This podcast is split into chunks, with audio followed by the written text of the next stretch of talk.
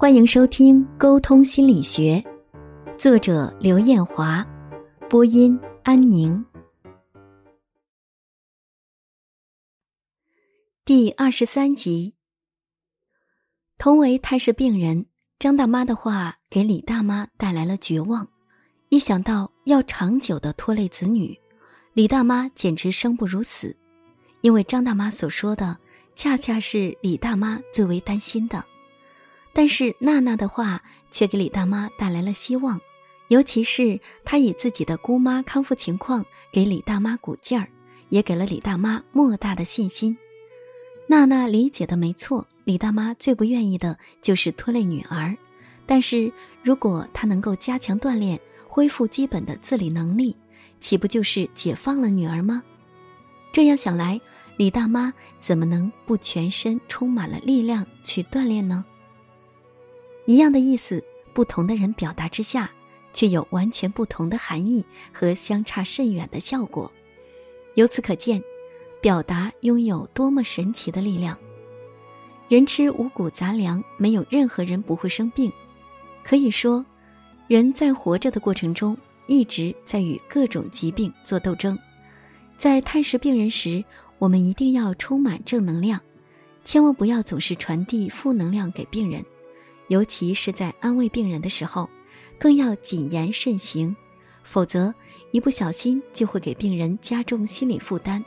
很多人都知道，有些癌症患者能够神奇的痊愈，绝大程度上是借助于精神上的坚强乐观和自信。一个人一旦精神垮了，整个世界都会随之坍塌。因而，我们安慰病人必须选择好的事例。以此示范病人，要说些有益于养病的话，向病人介绍自己或熟人治愈该病的经验，介绍报刊上登载的与疾病斗争的人的决心与信心，多讲讲病人家庭和睦、工作单位情况良好的事，解除病人的后顾之忧，让病人专心养病，朝着积极的方向努力。千万不要病人越是担心什么，你反而越是调侃什么。在你轻言欢笑时，却不知道病人心中正在忐忑不安。恰到好处的安慰，不但能够从精神上搀扶对方走过难熬的阶段，也能增进彼此间的感情，使彼此的情谊更加深厚。从现在开始，当你开始准备鲜花、水果去探视病人时，不妨也准备好胜似灵丹妙药的吉利话吧。相信一定能够起到良好的效果。勇敢承认错误，给彼此更多理解。这段时间，乐乐腿摔了，需要休息一年。原本妈妈计划让乐乐休学，等到开学继续读三年级，这样不至于太吃力。但是看到乐乐人高马大的样子，再留级一年的话。肯定要比从二年级升上来的小朋友高出很多，都不协调了。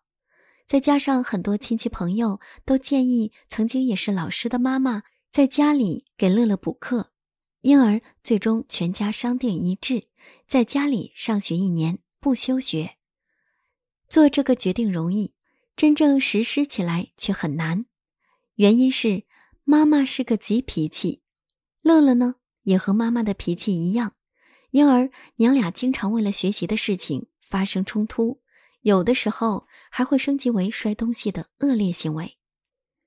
一天，妈妈给乐乐讲授了一些题目，其中有道题，乐乐因为粗心做错了，为此，妈妈很生气的批评了乐乐，还惩罚乐乐多做一张练习试卷。乐乐为此很不服气，口中念念有词，不停的唠叨妈妈。妈妈一时冲动。歇斯底里的撕掉了乐乐的试卷，至此，娘俩的冲突进入前所未有的白热化阶段。整个下午，妈妈都不理乐乐。然而，妈妈静下心来想了想，觉得自己不管多么生气，都不应该撕掉乐乐辛辛苦苦做好的试卷。因而，妈妈在晚上主动向乐乐道歉。当妈妈说出对不起时，原本同样气鼓鼓的乐乐。突然委屈的哭起来，他一边哭一边说：“妈妈，既然你跟我道歉了，我就原谅你了。我也有做的不对的地方，不过以后你能不能不要撕我的试卷了呢？妈妈保证不再撕乐乐的试卷，乐乐呢也主动反思，保证以后再也不惹妈妈生气了。在很多父母心里，孩子是自己的私有财产，不管什么事情都是孩子的错误，而作为父母是绝对不可能有错的。现实的情况却是。孩子往往没有错，他们只是遵循本性在发展，父母却常常犯错，甚至伤害孩子幼小的心灵。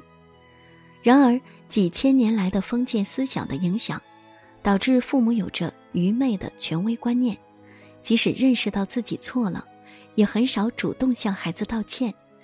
长此以往，必然会导致孩子个性压抑，甚至失去自信。其实。谁说父母就不会犯错呢？只要是人，每个人都会犯错。父母对于孩子也不会是永远的权威。蒙特梭利曾说：“儿童是成人的父。”这句话特别有道理。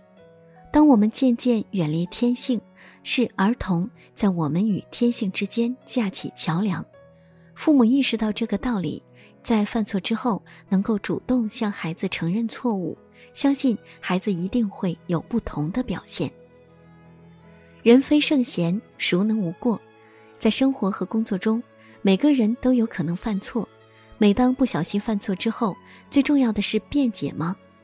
当你急于辩解时，你会发现效果很差，甚至事与愿违，导致对方对你意见更大。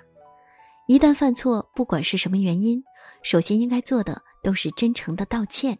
勇敢的承担责任，只有这样的态度和姿态，才有助于你赢得他人的谅解，也才能给彼此一个台阶，不再因为那个有心或者无心的过失而尴尬。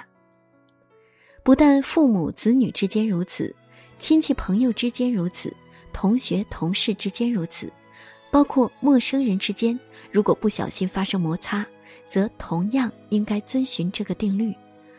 那个主动低头退让的人，一定不是怯懦的人，而是真正勇敢的强者。要知道，当那三个重如千斤的字“对不起”说出口时，你与他人之间就拥有了友好的桥梁，你们的沟通再也不会无缘无故的中断。就让我们变得更加勇敢一些吧，说出对不起，你才算真正的战胜了自己。也获得了征服他人的可能性。